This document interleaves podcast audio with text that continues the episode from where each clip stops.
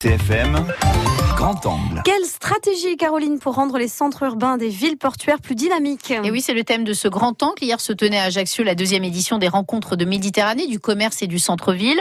De nombreux acteurs étaient présents. Projet d'aménagement, compétitivité, innovation des entreprises, réflexion sur les nouveaux modes de vie et de consommation. Il n'y a pas vraiment de recette miracle, mais quand même beaucoup d'idées, Maxime Beckmer. Ajaccio, Antibes, Portoferraio, Eugène et Alghero. Depuis 2015, plusieurs villes portuaires travaillent sur un projet commun, un partenariat transfrontalier qui vise à mieux connaître les flux de visiteurs et donc mieux appréhender le développement de l'activité économique. Cette étude est pilotée par l'Université de Corse et le CNRS. Anne Casabianca a dirigé les travaux. L'objectif de ce projet européen, c'est de partager des expériences et de pouvoir appliquer ce qui se passe ailleurs, sur la ville d'Ajaccio par exemple. Il y a des attentes fortes auprès des usagers de ces villes que ce soit les touristes et les résidents, notamment en termes d'attentes culturelles sur la valorisation du patrimoine naturel et culturel.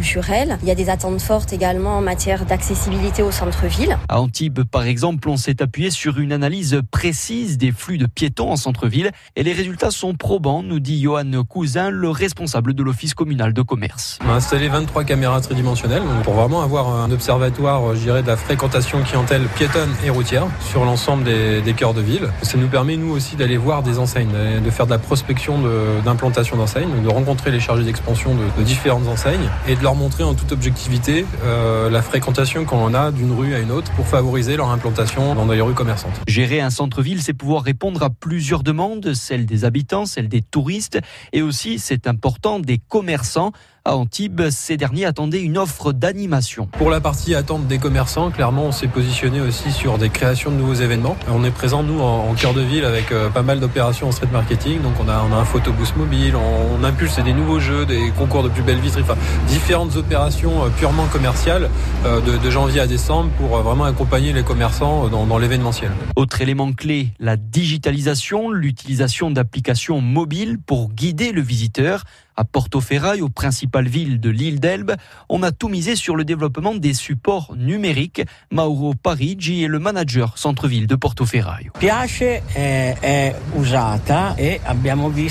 Cette application plaît beaucoup, elle participe à l'attractivité du territoire. À ce jour, plus de 75 000 personnes l'ont déjà téléchargée, ce qui prouve qu'elle a effectivement un intérêt pour les visiteurs. C'est aussi un outil qui nécessite une mise à jour régulière. Il doit être continuellement alimenté par de nouvelles informations de nouvelles idées de sortie.